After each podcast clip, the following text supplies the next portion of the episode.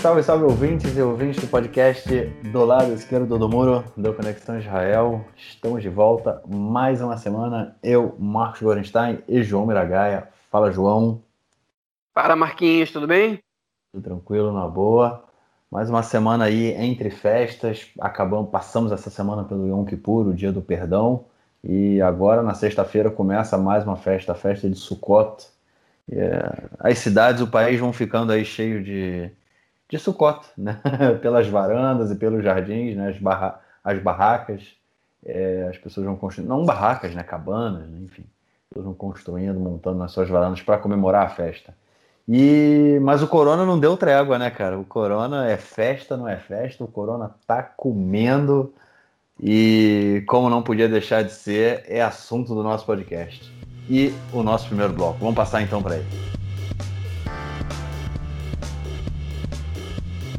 É isso, João. A gente está aí há duas semanas já em fechamento, sendo que há uma semana é, o cinto apertou, né? O fechamento teoricamente ele foi apertado. A gente vê uma série de coisas acontecendo aí no país, principalmente o aumento do número de doentes. Chegando aí ontem a marca de 9 mil pessoas. 9 mil pessoas testaram positivo ontem para o corona é, aqui em Israel, o que é um número muito, muito, muito, muito grande. É, principalmente da gente atando aí pelo menos há duas semanas né, em um fechamento. É, as, as escolas estão fechadas duas semanas, é, atividades esportivas é, para crianças e para adultos também estão proibidas há duas semanas, ou seja, é, apesar do cinto ter apertado aí há uma semana, né, do, do, do, lockdown ter ficado mais apertado há uma semana, a gente já está pelo menos há duas semanas com, o, o, com algum afastamento social, mas o número continua aumentando. Aumentando principalmente também nas cidades e dentro da população ultra-ortodoxa do país. É tema da, dos nossos comentários aqui hoje. É, mas enfim, cara, o corona tá louco, tá muito. tá descontrolado, né, cara? É isso. O governo, o país perdeu o controle sobre a pandemia e agora é, se fala em saída, mas eu acho que é mais um otimismo do que uma, uma real possibilidade, pelo menos no próximo mês. E aí, cara, como é que fica isso tudo? É, bom, a gente, como você comentou, hoje é 1 de outubro, a gente está gravando quinta-feira à noite aqui, né? É, faz é, amanhã, na sexta-feira, dia 2 de outubro, vai fazer duas semanas que a gente começou o fechamento, né? É, lockdown, como se diz em inglês, em hebraico se usa a palavra seger, enfim, e que a gente já esperava que na primeira semana os números eles inclusive aumentassem. A questão é que há três semanas, né, quando quando se debatia a questão do fechamento, o número de contagiados por dia era de, era de na verdade, quando foi anunciado o fechamento, né, o possível fechamento, uma coisa assim, estava em discussão, anunciado, mas depois foi rediscutido, enfim, toda aquela bagunça que quem escuta o podcast deve lembrar. A gente estava numa média de 4.500 contagiados por dia, que já era um número absurdo. A gente chegou de, de, é, quinta, de terça para quarta a 9.023 contagiados em um dia, que seria o equivalente a mais ou menos 210 mil contagiados em um dia no Brasil. Né? É, 210 mil pessoas. Vocês imaginam quem está ouvinte da gente aí no Brasil? Né? É, vocês preferem o equivalente a 0,01% da população de Israel, 9 mil pessoas. Né? 0,01%, ou seja, a cada mil israelenses, um pegou corona anteontem. É, é um número altíssimo. Hein? É, obviamente que esses são os números das pessoas que foram testadas, fora os que, os que não foram, mas enfim, é, é a gente não está aqui para especular quantos seriam, até porque o número de testes realmente aumentou e o percentual de pessoas testadas contaminadas também aumentou, chegou, se não me engano, a 13% nesse dia. Né? Ou seja, 13% das pessoas são testadas é, estão sendo confirmadas como doentes de corona, o que também é um número bastante alto. É, enfim, o, a previsão de uma pesquisa que foi divulgada no canal 12 na semana passada, é, do Instituto Weizmann, é, era de que ao fim da segunda semana o número deveria cair é, mais ou menos 20% abaixo do, do, número de contágios do primeiro dia é, do fechamento. Isso não aconteceu, o número aumentou. Então a gente ainda não sabe o que aconteceu para esse número ter aumentado, é, mas a gente tem algumas hipóteses aqui. E uma delas, obviamente, é o número de testes ter aumentado. A outra é, é o fato de as pessoas não estarem respeitando o fechamento, o que é uma verdade parcial. É, a gente não pode dizer que a sociedade não respeita o fechamento, a gente pode dizer que existem setores na sociedade e pessoas isoladamente que não respeitam o, o fechamento. E a terceira hipótese, que eu acho que o Marquinhos vai, vai comentar depois, é, é a de que as regras desse fechamento elas são muito mais frouxas, são muito mais flexíveis do que o do fechamento da primeira onda que aconteceu é, entre é, março e maio é, desse ano, né, no primeiro semestre. É, enfim, com uma só diferença, pelo menos até agora, desse momento que a gente está gravando, é, que é, vou dar um spoiler, que é a proibição de manifestações. Né? Agora elas estão proibidas, antes elas eram permitidas, ainda que limitadas. Né? Então, com um lockdown é, mais flexível, somado a uma descrença da população, é, junto a um aumento de, de testes, hein? a gente chega, de algum jeito, né? com esse somatório de fatores, pode ser que exista um quarto ou um quinto fator que eu desconheça por não ser profissional da área, mas enfim, é, somando esses três fatores, a gente entende um pouco por que, que o número de contagiados ainda não começou a baixar. Hein? E eu ainda acrescentaria um quarto fator é, sobre o qual a gente vai ter que entrar é, mais profundamente, que é, é, o fato das sinagogas, ainda que tenham tido capacidade reduzida, não terem sido fechadas nas festas de início de ano, que são Rosh Hashanah, o Ano Novo Judaico, é, e Yom Kippur, né, o Dia do Perdão, que são festas com grande apelo é, para comparecimento nas sinagogas. Né? É, enfim, e ainda que houvesse alguma restrição, algumas restrições, ainda que tenha sido feito por parte de algumas lideranças do público ultra-ortodoxo, é, porque o público ortodoxo liberal, né, é, nacionalista ortodoxo, que a gente chama aqui, eles, é, enfim, é, foi consenso entre esse público que ninguém vai para a sinagoga, as sinagogas foram fechadas e a recomendação foi fique em casa e não se misturem, enfim, não, não, não, não, não, não estabeleçam contato próximo com outras pessoas, é, e a população secular que frequenta a sinagoga nessa época do ano também é, é enfim, a, a, grande, imensa maioria não compareceu às sinagogas também para essas festividades. Entre o público ultra-ortodoxo, ainda que tenha tido uma redução e alguma conscientização, é, a gente tem vídeos é, realmente impactantes de gente dançando nas sinagogas em Rosh Hashanah, né, de gente, é, enfim, da, da, das cidades cheias, as pessoas rezando nas ruas é,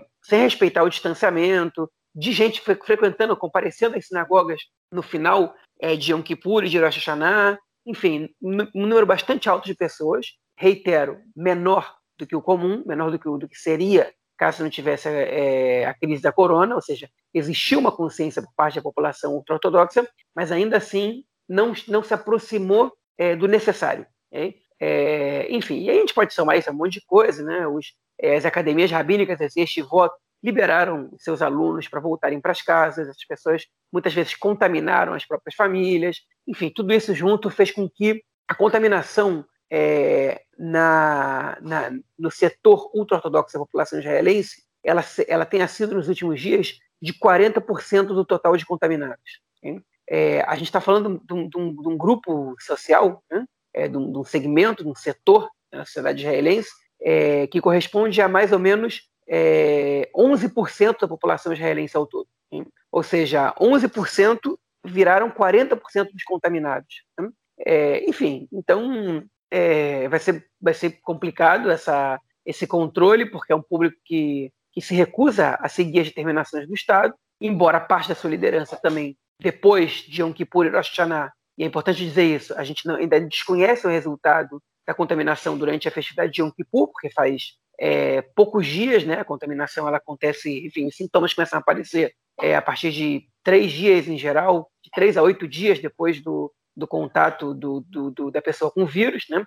Então a gente ainda não sabe qual vai ser a consequência de Yom Kippur, mas a gente, mas enfim, a, a, é, hoje foi informado pelo, por um repórter do Canal 12 é, que algumas correntes do, do, do, movimento racídico, que é um dos grupos, é, digamos assim, sem, sem, querer generalizar, mas dentro da corrente racídica, é, é onde estão presentes é, as correntes internas menos obedientes ao, é, às determinações do Ministério da Saúde. Eles, é, enfim, alguns rabinos, alguns desses líderes do movimento racídico, eles, nesses últimos dias, tomaram algumas decisões, algumas determinações que, ainda que não tivessem de acordo exatamente com as determinações do Ministério da Saúde, elas, elas são um avanço para, enfim, para aumentar o isolamento e para e para as pessoas poderem, de alguma maneira, cumprir o lockdown.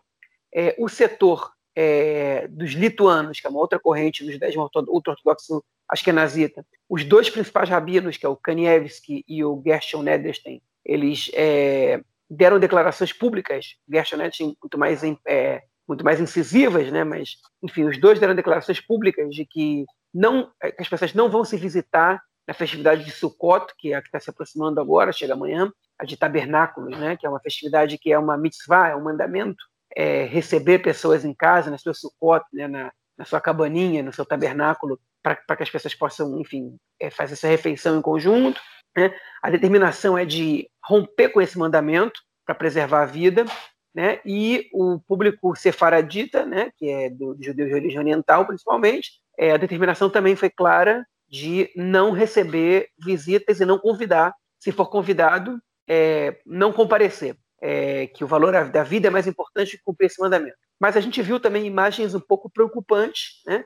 No canal 13, eu já vi o noticiário do canal 13 de televisão, do bairro de Meacharim, que é um bairro de população muito ortodoxa em Jerusalém Oriental, em Jerusalém, perdão, é, em Ocidental, é, que, enfim, com Sukkot, com tabernáculos gigantescos feitos para receber dezenas até centenas de pessoas montados para a festividade, como se não tivesse nenhum coronavírus por aí. Então, é difícil prever o que vai acontecer, é, porque, enfim, se, se, se, parte da população continuar se contaminando, é, não existe como, enfim, atualmente não existe, não existe como separar as populações exatamente.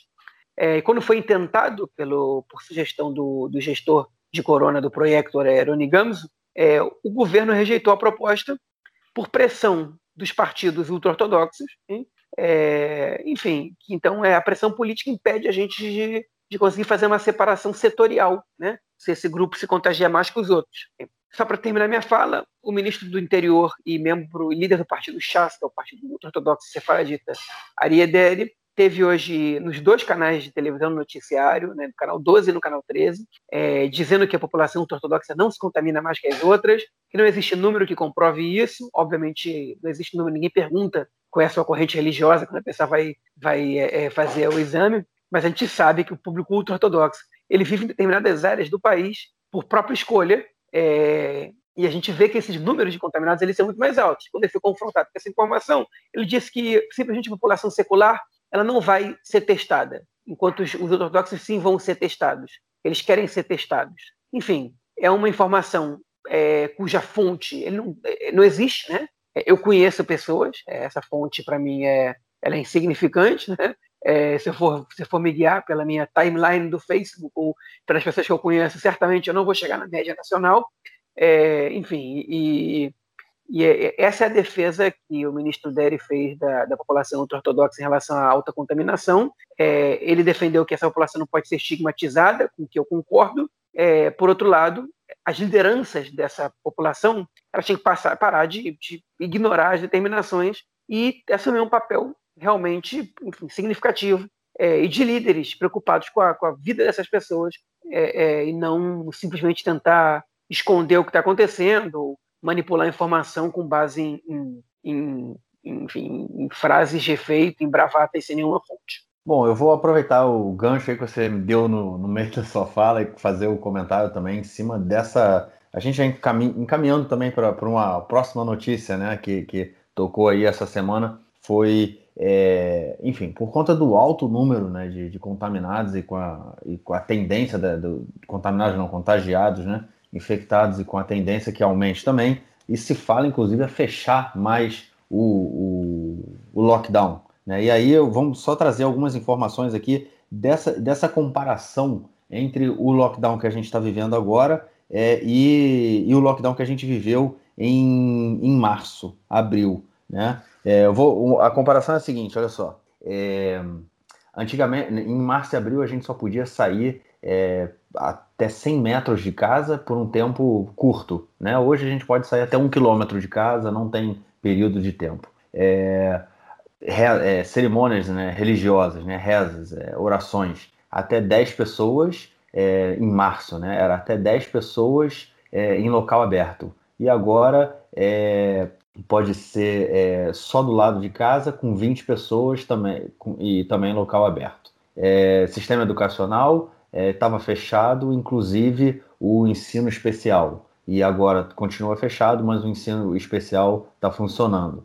É, mudança de casa não era indicado, né? Mumlatz, como é que chama isso? Não era. Falavam, é, evita fazer, né? Evite fazer. É, hoje em dia, é nesse Seger agora, nesse fechamento, nesse lockdown, é permitido é, mudar de casa, fazer mudança. É, no, em março o trem não funcionou, agora está funcionando, porém com menos é, viagens. É, em março, até duas pessoas podiam viajar no mesmo carro, hoje em dia até três pessoas. Também era proibido é, que as pessoas em março issem para é, parques públicos, né? É, e hoje é permitido, as pessoas podem ir para parque, não tem problema nenhum levar os filhos para casa, para o parque e tudo mais. É, era proibido em março também o atividades físicas e hoje é, é permitido. É, e as carotes, né, que são, é, são cerimônias né, em lembranças de, de pessoas, eram proibidos, estava proibido em março, inclusive no, no Yom HaZikaron, né, foi, isso foi uma coisa que mexeu muito aqui em Israel, em março e abril, quando teve o Yom HaZikaron, né, que é o dia em memória das vítimas é, que morreram em guerra, soldados, né, as, as famílias foram proibidas de ir ao, ao, ao cemitério, se bem que as que foram, é, elas não foram barradas, né, houve um, foi, foi bem relaxado, mas o governo falou para as pessoas não irem ao cemitério, e hoje é, ela também é proibida essa, esse tipo de visita ao cemitério, porém é, as vítimas, as pessoas que morreram na guerra de Yom Kippur, estava é, permitido aos parentes irem aos cemitérios. A única coisa que houve uma mudança no sentido de ser mais fechado hoje em dia do que era da última, né, da, é, do que foi em março, foram as manifestações. Né? As manifestações eram permitidas em março e agora estão proibidas. Até 20 pessoas podem se manifestar no máximo a um quilômetro da sua casa ou seja, as manifestações que é, tiveram aí nas últimas 14 semanas, se eu não me engano, na frente da casa do primeiro-ministro em Jerusalém, estão proibidas. É, não po não po as pessoas agora podem se manifestar é, até um quilômetro da sua casa e no máximo 20 pessoas junto. É, uma, é um tanto quanto estranho isso, né? É, a gente não vai discutir, a gente discute isso no próximo bloco também, se é uma questão política, se não é uma questão política, porém, o que a gente vê realmente é essa, essa mudança. A única coisa no, no, no, lockdown de hoje que é mais fechado do que no lockdown de março é, são as manifestações. O resto é tudo ao contrário.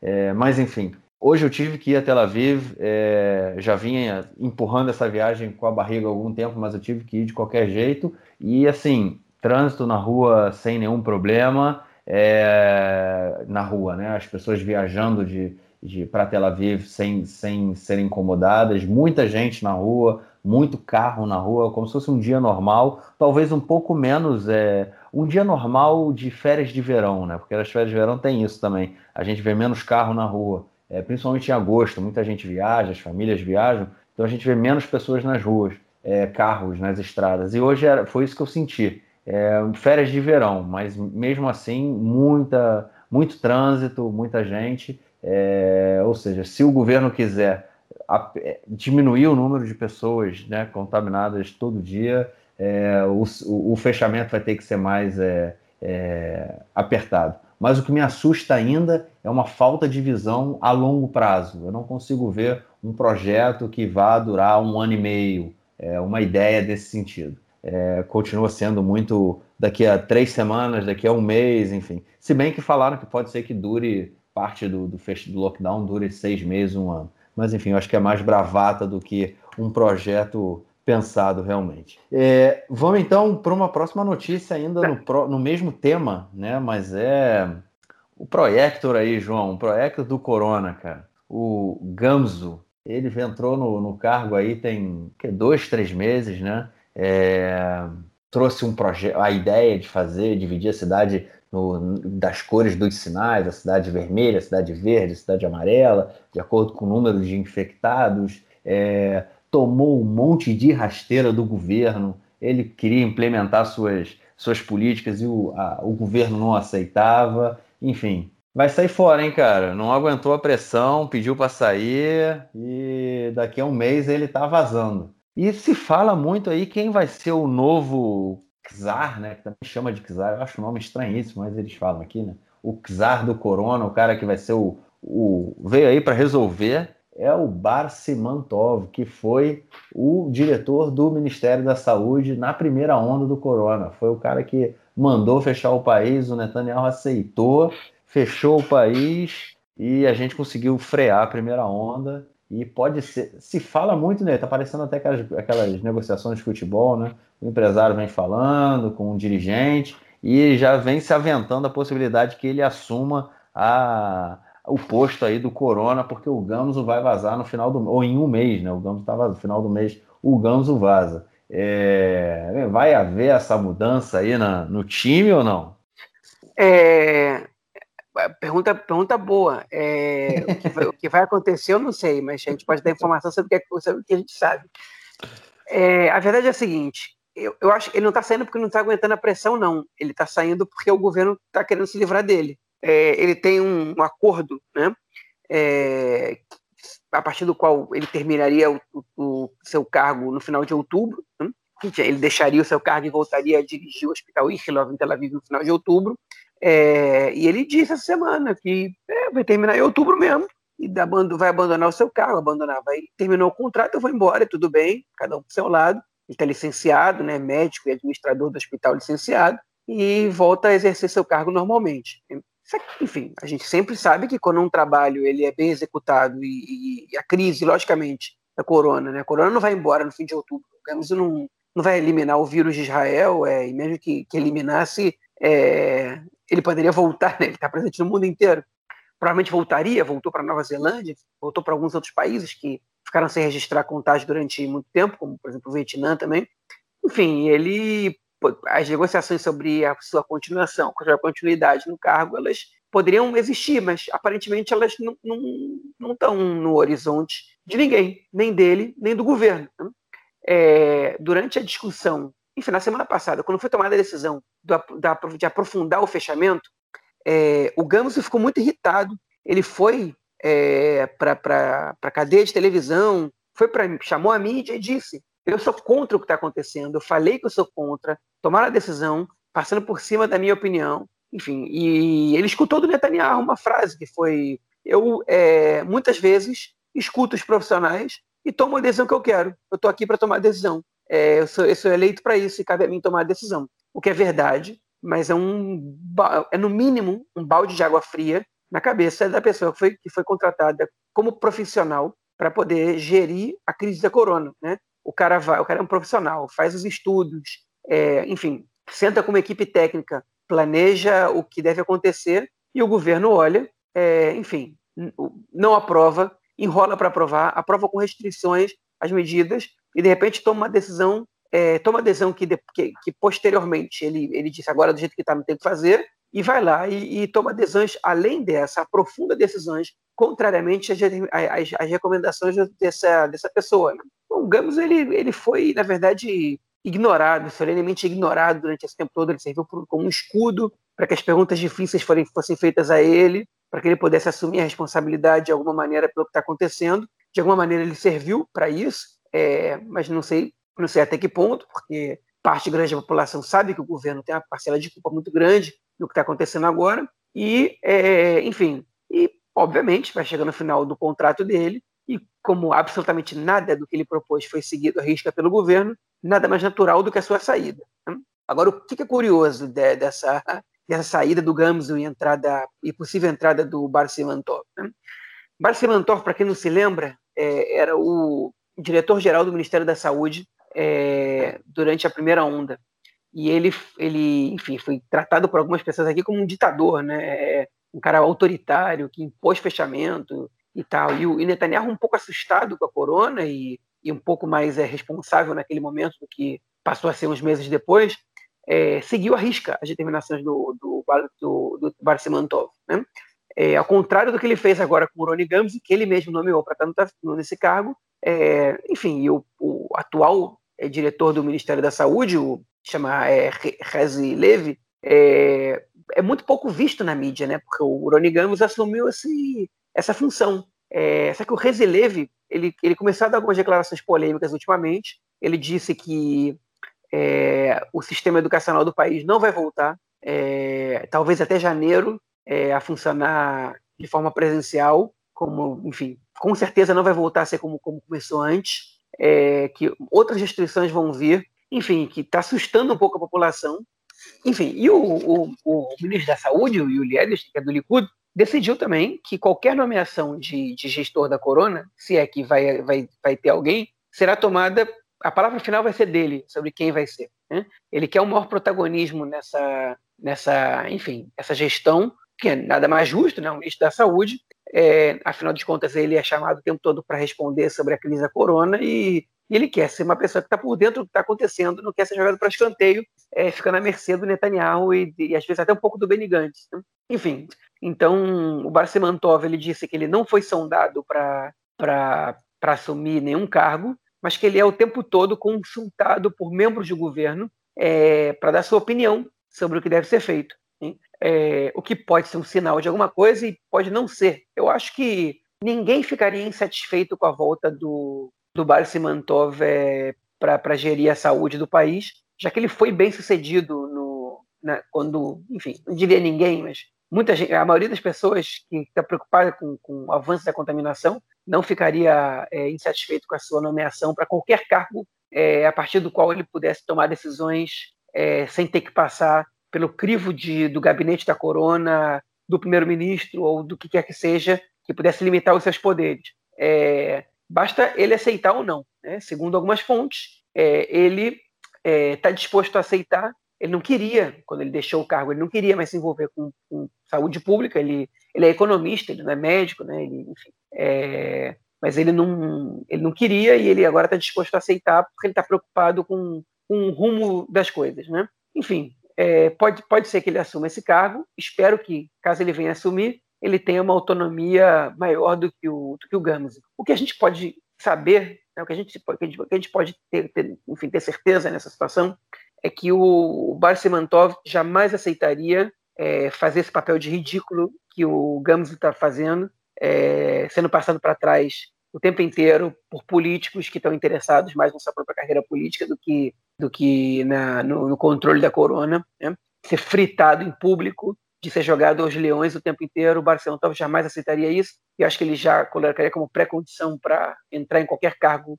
no governo, no executivo. É, que ele tivesse uma autonomia bastante razoável e bem maior que a do Gantz para poder tomar decisões. É, enfim, já que a gente está tocando nesse assunto também, essa semana a, a mídia noticiou que o, o Gantz e o Netanyahu tiveram uma discussão na reunião de, do gabinete da Corona, bastante acalorada, porque o Likud está propondo, alguns, o Netanyahu e alguns ministros do Likud estão propondo que o máximo que as pessoas possam se deslocar de suas casas passe de um quilômetro para 200 metros. E o Gantz, ele discordou. Ele falou que isso é vai, vai, vai enlouquecer a população, essa mudança de, restrições. E o Netanyahu parece que gritou com o Gantz e tal, e falou que não tem ninguém seguindo a nossa determinação, então a gente tem que ser um pouco mais é, draconiano. E o Gantz respondeu para ele falando: se não tem ninguém seguindo, então o que adianta mudar a regra? Enfim, é uma discussão muito boba, ok?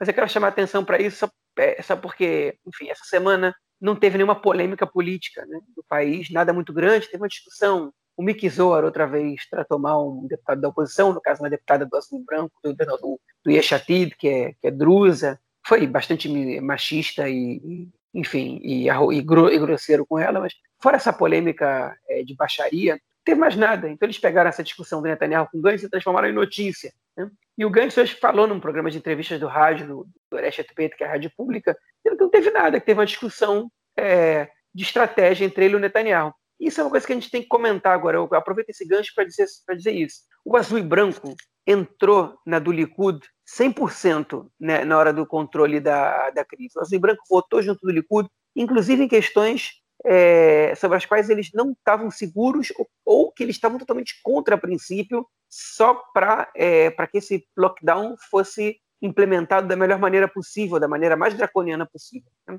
Então, é, é criar essa polêmica entre o Gantz e o Netanyahu nesse ponto okay, é um desserviço que a mídia tem feito. porque, enfim, não tem, não existe polêmica. É, os dois estão remando juntos, o Netanyahu e o Gantz. Eles estão de acordo com esse fechamento. O Gantz hoje na rádio defendeu de todas as maneiras, procurou. Ele falou: o que, que adianta agora a gente criticar o que foi feito, que a posição do Netanyahu em março e tal, quando eu não fazia parte do governo? Não adianta nada ver o que aconteceu. Então, o que adianta agora a gente ver o que tem que fazer e a gente tem que agora parar de questionar o, tá, o, tipo, o de agora porque antes e tem que pensar no de agora porque depois, né? É, não sei se eu fui claro com isso, mas é, não é porque antes do errado que, que agora a gente não pode tentar fazer uma medida parecida, porque o, o problema do antes foi o depois, né? Foi o que foi feito depois. Então, o problema do que foi do que aconteceu antes foi o, foi o pós, pós, pós-fechamento, e agora a gente tem uma outra oportunidade do pós-fechamento, enfim, mostrou uma afinidade no discurso, na prática, né? Que é, é, raro a gente ter visto nesse governo até agora.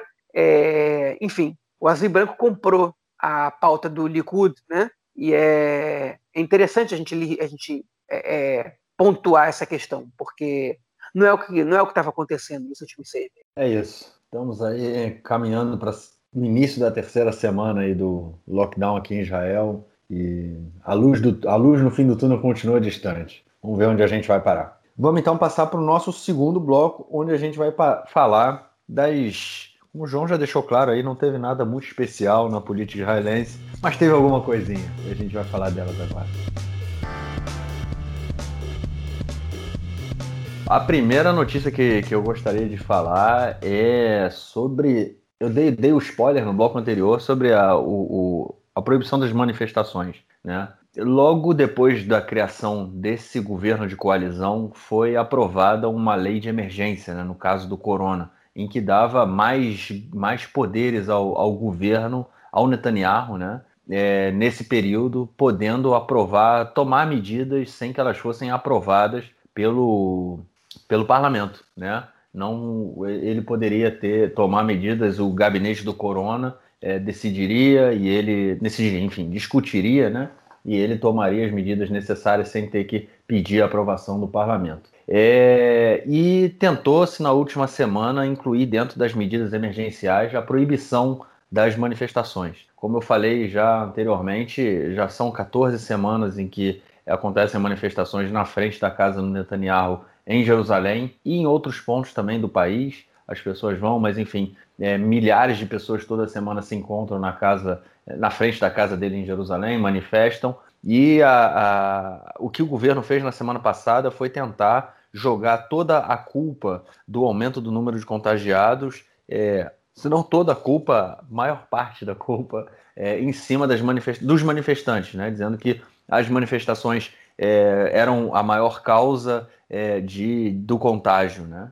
E a gente falou disso no último episódio, inclusive da, da festa de Rosh Hashanah que foi feita, do jantar, enfim, que as pessoas sem máscara.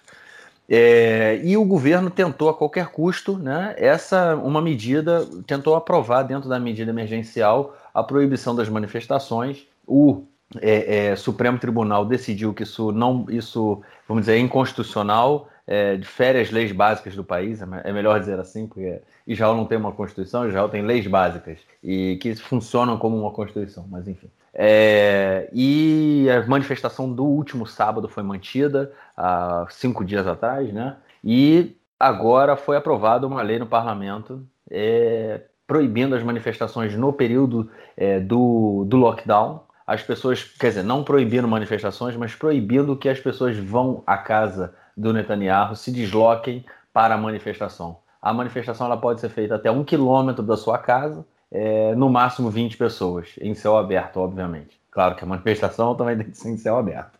É, mas essa é essa a regra nova. O Netanyahu é, usou a, o corona, até porque, é, e aí antes de entrar nesse meu, nessa, nessa minha opinião aí, né?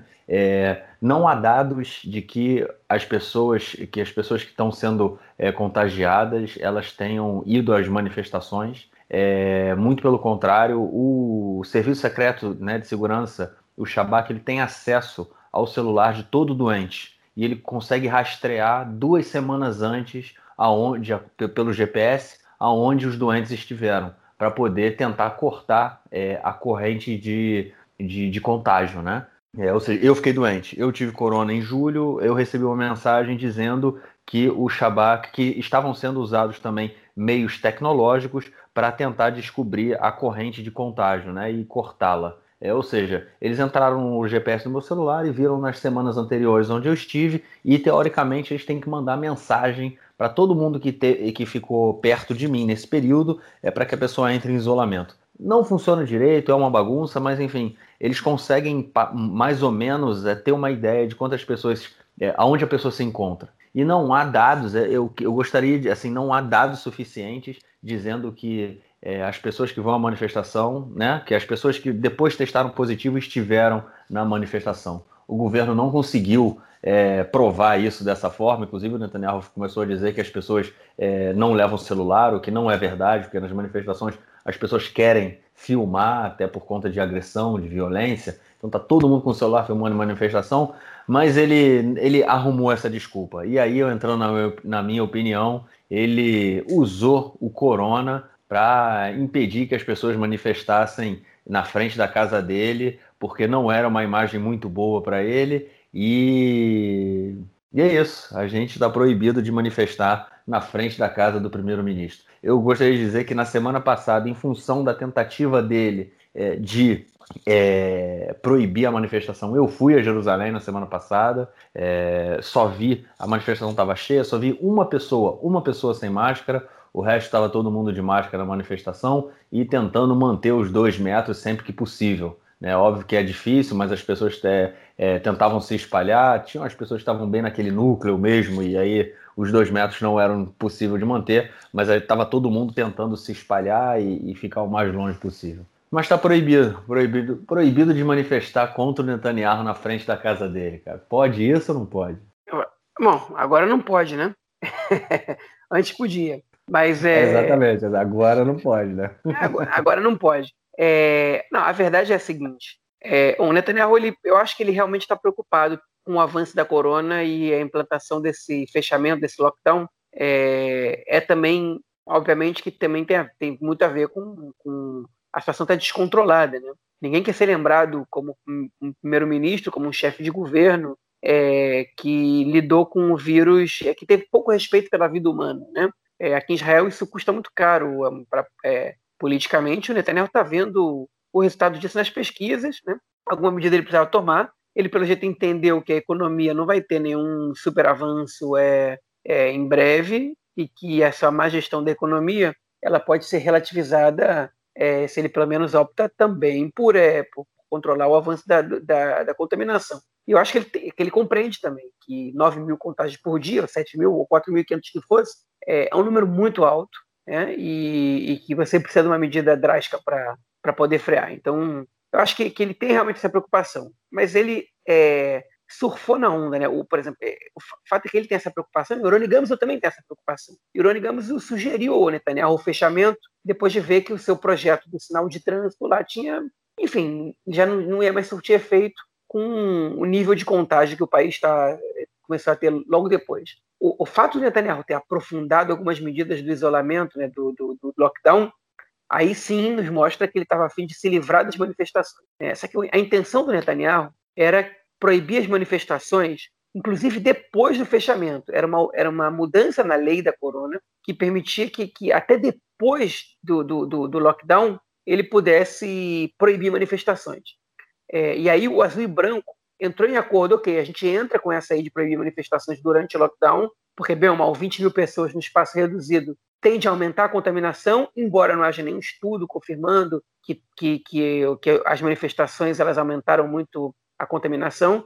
É, por outro lado, a gente não tem como proibir tudo e deixar só uma manifestações na frente da casa do primeiro-ministro acontecendo com 20 mil pessoas, então vamos, vamos fazer uma restrição a isso. A restrição foi drástica demais, na minha opinião, na opinião de muita gente. Tem gente aí em Israel dizendo que esse é um dos passos mais decisivos para a morte da democracia no país, né? Alguns políticos dizendo isso de maneira bem, é, é, bem incisiva, né?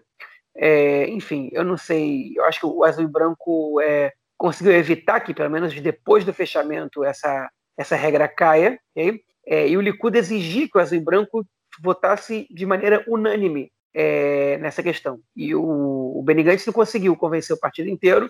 Um, uma das pessoas, por exemplo, que não votou a favor da, da, proibição das manifestações foi o deputado Ram Shefa, que mostrou o celular dele para Daphne Liel, que é uma repórter política do Canal 12, e ela botou um videozinho da quantidade de WhatsApps que ele recebeu é, uma hora antes da, da votação na Knesset dessa, dessa proposta. Ele recebeu 6 mil mensagens. E, e a tudo indica todos os parlamentares do Azul e Branco receberam essas mensagens de WhatsApp. É, ou seja, foi, foi um número muito alto. As pessoas fizeram uma pressão muito grande não conseguiu surtir o efeito que eles queriam, é, mas conseguiu quebrar a unanimidade do, do, azul e branco, pelo menos nesse aspecto, que, como eu disse no bloco anterior, está jogando muito junto com o Likud, é, inclusive em pontos que, que eles estão traindo o seu próprio eleitorado. O que o azul e branco não conseguiu foi conseguir foi limitar o número de pessoas que frequentam as sinagogas, foi fechar as sinagogas como tinha sido acordado verbalmente antes de tudo do acordo acontecer. Mas enfim, é, essa proibição das manifestações na frente da casa de Netanyahu é, eu não vou dizer que ela não segue uma lógica. Ela tem uma lógica. Né? Você, outra vez, permitiu a manifestação com 20 mil pessoas num espaço muito próximo e alguns deles sem usar máscara, porque é impossível você conseguir controlar que todos usem máscara numa manifestação é, tão grande num espaço tão curto, né? que não respeita espaçamento, que, que tem um número de pessoas muito alto, é realmente uma, uma, uma mensagem problemática é, para um país que quer controlar é, a disseminação do vírus. Como eu disse na edição anterior do podcast, eu acho que quem devia fazer essa limitação é a justiça e não o governo. Porque o governo limitar quem pode se manifestar contra si próprio não é uma coisa característica de uma democracia. Né? É uma, uma ação bastante autoritária, ainda que o pano de fundo seja é, uma pandemia, ainda assim não cabe ao governo esse tipo de coisa. E a gente vê tendências autoritárias nesse governo já tem bastante tempo. É, e eu acho que é uma, enfim, é uma bobagem, um erro grosseiro do azul e branco concordar com a medida ser tomada dessa maneira. O que devia ser feito é um acordo, é que sentasse para negociar os líderes das manifestações com o, o, o Netanyahu, com, o, com o Benny Gantz, e que eles chegassem num acordo. Okay? Vocês querem se manifestar? Vamos fazer isso de uma maneira diferente. Vamos combinar de que maneira isso pode acontecer porque realmente isso está aumentando a pandemia, ou sem o Netanyahu, mas com outros membros do governo. Enfim, eles podiam não chegar num acordo, mas para mim uma tratativa desse nível podia ter sido feita. E é, esse tipo de diálogo hoje em dia nesse país não existe, uma coisa muito problemática, e leva a ações como, por exemplo, hoje está tendo uma manifestação em Tel Aviv é, contra a decisão do governo de proibir manifestações, é, e um carro passou no meio da manifestação atropelando pessoas. Uma, uma mulher teve uma perna é, quebrada, parece, né? É, fraturada de maneira grave por esse atropelamento. Depois o cara conseguiu fugir, o motorista do carro. É, enfim, o, o, autor do atentado, a gente pode chamar isso de um atentado terrorista, né?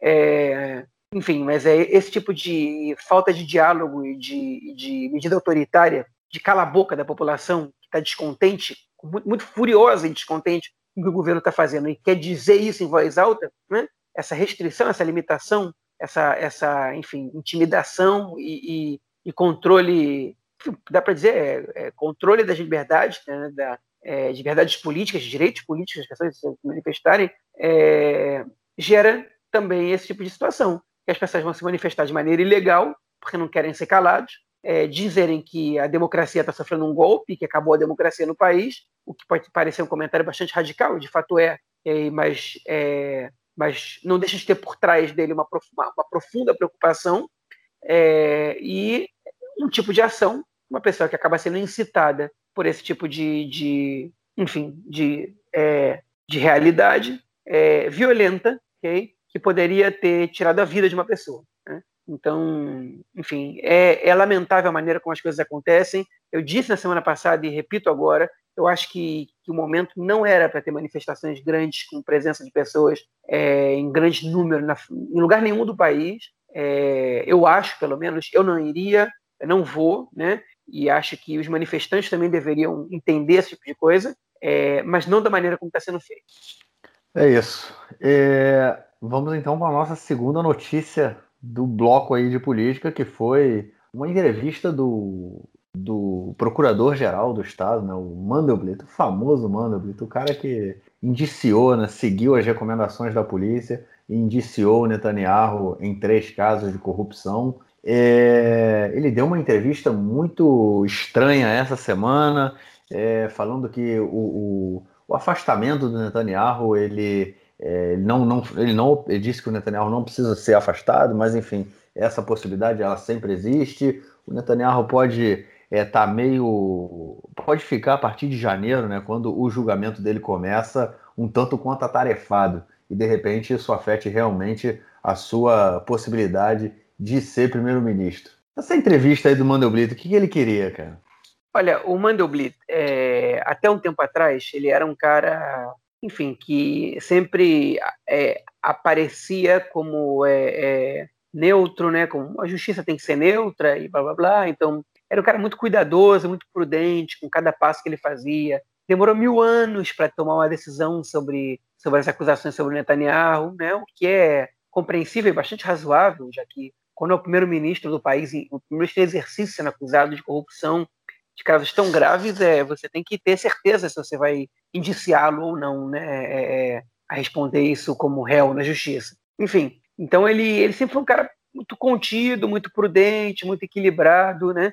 E muitas vezes ele teve muito do lado do Netanyahu também, que as pessoas hoje em dia parece que se esquecem. É, e a, a, partir do momento que ele que surgiu, que começou a surgir os rumores de que ele poderia acusar o Netanyahu, ele começou a ser atacado por todos os lados pela direita no país. E depois que ele acusou o Netanyahu, a, a, a, ele começou a levar pancada forte, né?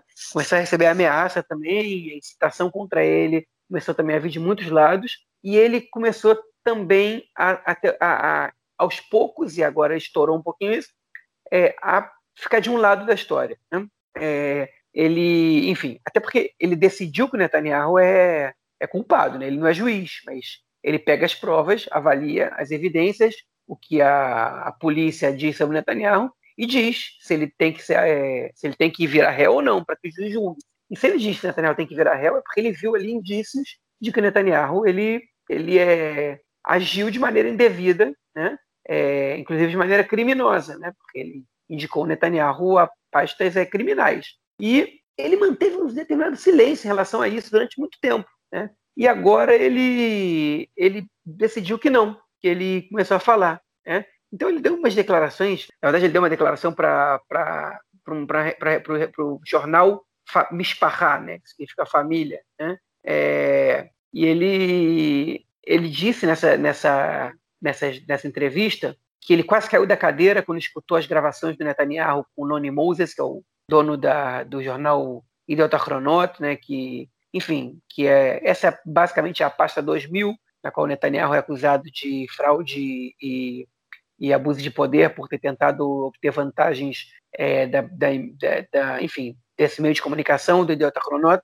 e do Ainet, dando ao, ao jornal é, um prêmio que seria é, o avanço da lei Israel que seria uma lei que dificultaria a, a, distribuição gratuita do jornal de maior circulação em Israel, que é o Israel que é distribuído gratuitamente, enfim. É, ele disse que quase caiu da cadeira quando ouviu isso, que isso era muito claro que o Netanyahu era culpado. Só que o mesmo Mandelblit demorou seis meses para poder indiciar o Netanyahu por isso. E quase cair da cadeira, isso é um pouquinho é, bizarro, né? Nessa, enfim, escutar esse tipo de coisa. Essa foi uma das, das coisas que o, que o Mandelblit disse okay? na, na sua entrevista, mas não foi a principal, né? Eu destaquei essa, mas a principal foi que o Mandelblit ele ele está agora cogitando é, é, enfim, determinar que o Netanyahu sofra vacância, né? Mas não Netanyahu, o primeiro-ministro. É, existe uma, uma, enfim, vamos explicar o que é isso. Né? Existe uma situação é, jurídico-política israelense que se chama vacância, é, que, que, que, enfim, que é determinada pelo procurador-geral, que no caso é o Mandelblit, que ele diz, ele pode determinar que o cargo de primeiro-ministro está vacante, né, está vago, está né, tá, tá sem ninguém, enquanto ele está é, respondendo, por exemplo, é, por uma ação na justiça, okay? é, em exercício do mandato. Isso não é uma lei, isso é uma, isso é uma é, atribuição que o Yoichi Samishpati, que o procurador-geral, tem é, para tomar. Ele pode tomar essa decisão. Caso ele tome essa decisão, é, enfim, o Benny Gantz assumiria, obviamente, o Netanyahu não poderia ser, mas a gente também sabe que caso ele tome essa decisão, de acordo com o acordo de coalizão, é, qualquer in, in, intervenção da justiça que limitasse o tempo do Netanyahu como primeiro-ministro, que o tirasse do poder, é, o acordado seria que o governo é, o governo acabaria e que seriam convocadas novas eleições. Então, é, enfim, ele pode, se chama Nivtsarut em hebraico, ele pode convocar essa vacância, ele está sendo é, é, pressionado até, a oposição está tá exigindo isso, é, e ele está, enfim, um pouco relutante, porque seria uma medida sem precedente na história do país, ele não quer, ele, ele tem um pouco de receio de tomar uma medida dessa, ele tem que ser muito cuidadoso com isso, okay? mas ele indicou nessa entrevista que, ainda que ele não tome, que não, não decida pela vacância, que ele pode é, pressionar a justiça a tomar decisões, ou, ou, ou, solicitar a justiça que tome decisões diferentes que eles tomaram. Por exemplo, que o Netanyahu comece a ser julgado agora em novembro e não só em janeiro, que ele tenha que comparecer à justiça todos os dias e não só três vezes por semana, que já é bastante, três vezes por semana, mas, enfim, isso acontece porque o Netanyahu ele, teve, ele pediu para o seu julgamento ser adiado por causa da questão política do país. Enfim, tudo isso é, influencia de alguma maneira né, na, na, do que vai acontecer no futuro do país. E o Mandelblit ele está, enfim, começou a insinuar de que ele pode tomar decisões que possam poder mudar o rumo do país e principalmente a carreira política do Netanyahu. Agora a gente tem que esperar um pouquinho para ver o que vai acontecer, mas essa figura do Mandelblit é, é, é ativo, né? E, e, enfim, se manifestando de maneira ativa é, contra é, alguns passos tomados pela defesa do Netanyahu, são, não deixam de ser uma novidade. Vamos agora aguardar cenas dos próximos capítulos. Com certeza virão. O, o Mandelblit resolveu abrir a boca, cara. Ficou engraçadinho agora. Tava, cara, todo comedido, não sei o quê. Agora resolveu ficar engraçadinho. Mas vamos é, ver, vamos ver. Acho que ele chegou à conclusão de que ele não tem mais nada a perder. Pode ser, né, cara? Pode ser. Bom, vamos então para o nosso bloco para o, do esporte, para ouvir o comentário do camarada Nelson Burd. Manda, Nelson. Meu caro Gora, a gente tem amigos do Conexão Israel do lado esquerdo do muro. Mandar um abraço para o João, que está comprando os materiais para fazer açúcar. É, o João vai fazer a sua açúcar lá na cidade de Kfarsaba, na área da sua casa com a sua família. O Maccabi Tel Aviv perdeu por 3 a 1 para o RD Salzburg, para o Red Bull Salzburg, nas eliminatórias para a Copa dos Campeões da Europa. Tomou 3 a 1 no congregado 5 a 2 porque tinha empatado em 2 a 2 o primeiro jogo e está eliminado da Liga dos Campeões da Europa, da Copa dos Campeões da Europa. Maccabi Tel Aviv que tinha o plano de chegar a fase de grupos. Não foi dessa vez. No basquete, o Apoio Jerusalém essa semana perdeu também, jogando na Grécia, acabou derrotado por diferença de 30 pontos. Essas coisas acontecem, não tem problema nenhum. Apoio Jerusalém que está jogando tanto na Grécia quanto no Chipre, jogos continentais. Não foi dessa vez nem para um e nem para outro, nem para o Maccabi Tel Aviv no futebol, nem para o Apoio Jerusalém no basquete. Valeu, Nelsinho, obrigadão pela mensagem. E antes de terminar, a gente queria fazer então aí uma, uma homenagem a nós mesmos, né, cara? E aos ouvintes também, que no dia 29 de, de setembro a gente completou um ano com esse podcast aqui. A gente está indo agora para o número 54, se eu não me engano, ou 55. Mas enfim, estamos aí há um ano no ar. É um projeto que começou eu tinha começado ele há muito tempo atrás, muitos anos atrás, e parei. Agora, há um ano atrás, o João veio com a, com a proposta da gente retomar. E estamos aí, João, um ano. Já passamos por muita coisa nesse um ano. Corona, você voltou para Israel, enfim, muita coisa aconteceu. E, e, e, é legal, legal da gente estar tá marcando essa data aí. E você estava lembrando agora qual foi o, o tema do nosso primeiro episódio, cara? Pois é, nosso primeiro episódio, na verdade, foi praticamente tema de todo o ano passado. foi o que, que foi formação do novo governo, eleições e formação do novo governo. O nosso primeiro episódio no ano passado, ele foi é, é, mais ou menos dez dias depois da, das eleições, né? É, das segundas eleições, no caso, é, já que as primeiras eleições dessa série de eleições que a gente teve no, no, no em 2019 e 20 tinha sido em março de, 2000 e, de 2020, em abril, perdão, de 2019, e a segunda foi em setembro. Hein? E aí, no dia 29 de setembro, é, há um ano e dois dias, é, o dia que a gente está gravando aqui, 1 de outubro, é, a gente gravou o nosso primeiro podcast. Sobre o que a gente falou? Basicamente sobre o estado das eleições, sobre como é que, como é que a gente via que essa formação do novo governo.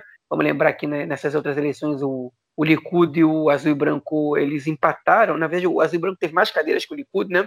É, uma cadeira a mais que o Likud.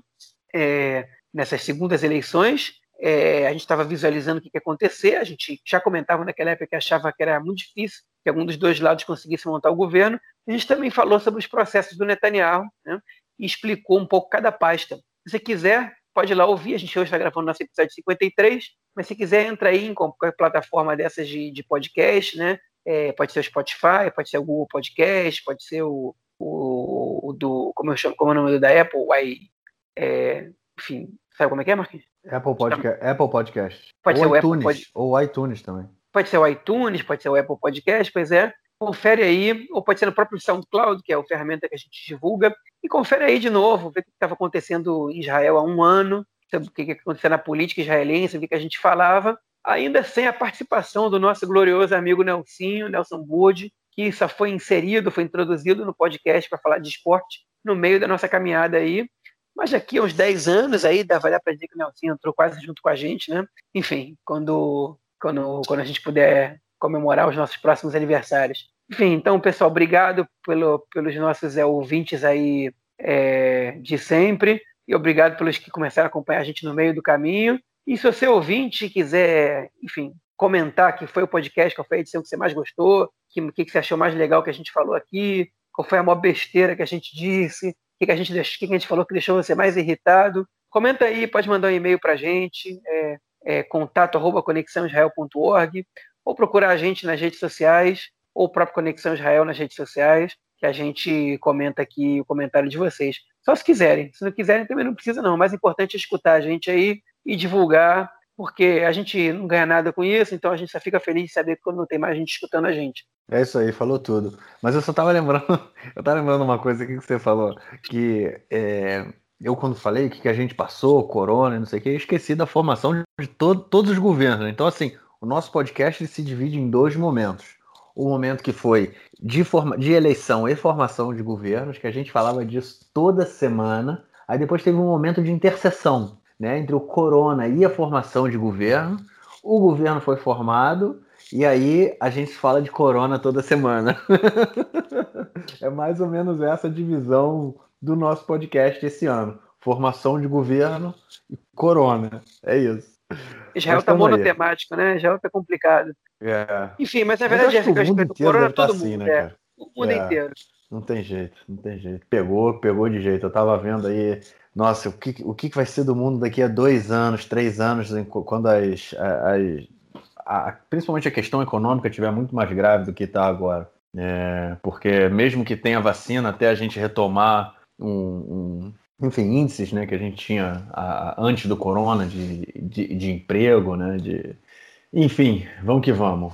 É, se me permite, então, uma informação que eu escutei, só para a gente fechar aqui com isso relacionado a Israel. Segundo é, é, o, a OCDE, se, enfim, é, com o nível do, aliás, o desemprego em Israel aumentou em 200 mil pessoas só agora nesse fechamento aqui, né? Que nesse ritmo que Israel está, a partir do fim desse fechamento, a previsão do OCDE é que a economia de Israel volte a ser igual a diante da corona somente no fim de 2021 né? Então, é, enfim, isso é uma previsão, obviamente, que considera que as coisas vão melhorar a partir de determinado momento, né?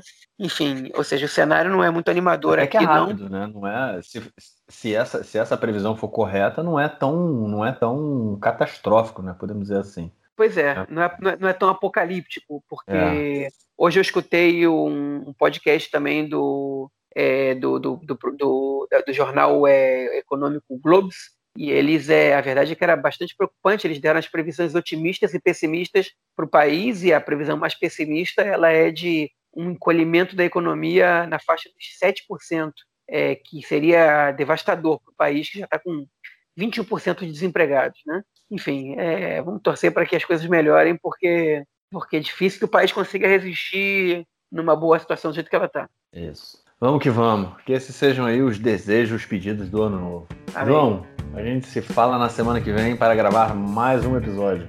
Entrando aí no nosso segundo ano. Isso aí. Valeu. Um abração, Marquinhos. grande abraço.